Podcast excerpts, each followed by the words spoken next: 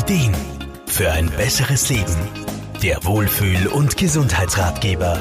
Wir atmen automatisch ein und aus. Den ganzen Tag über füllen sich unsere Lungen mit frischer Luft, ohne dass wir darüber nachdenken müssen. Bewusst wird uns die Atmung erst dann, wenn wir Atemnot verspüren. Ganzheitlicher Therapeut Wolfgang Brunner-Frumann. Ja, Atemnot ist nicht selten ein Symptom einer Erkrankung. Natürlich kann es auch sein, dass wir durch eine körperliche Anstrengung mal aus der Puste sind, aber das empfinden wir meistens nicht als Bedrohung. Wenn jetzt aber eine Erkrankung die Ursache für die Atemnot ist, dann kann das unter Umständen richtig unangenehm werden. Ja, und leider natürlich auch zum Tod führen. Atemnot ist also ein Symptom. Lungen-, Herz- und neurologische Erkrankungen sind die häufigsten Ursachen.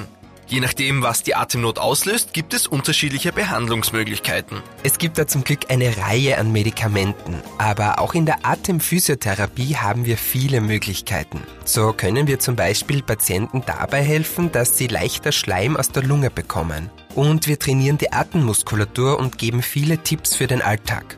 Wenn sich so etwas Selbstverständliches wie das Ein- und Ausatmen ändert, dann ändert sich natürlich auch das ganze Leben. Wolfgang Brunner-Frumann, na klar, man muss natürlich seine Gewohnheiten anpassen.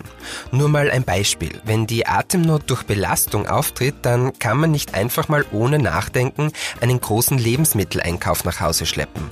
Da muss man sich vorher überlegen, wie viel man schafft und wie lange die Wege sein dürfen.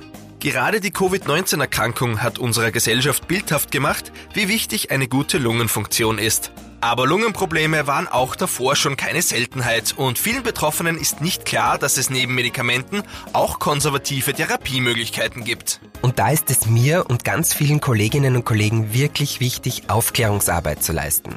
Denn nur wenn Betroffene wissen, dass es Atemtherapie und viele Hilfsmittel für den Alltag gibt, dann können sie auch das in Anspruch nehmen. Wissen ist bekanntlich Macht. Der weitaus wichtigere Schritt ist es dann aber, das Wissen zu nutzen und umzusetzen. Es gilt also, sich bei Symptomen rasch Hilfe zu holen. Markus Kropatsch, Serviceredaktion. Der Wohlfühl- und Gesundheitsratgeber. Jede Woche neu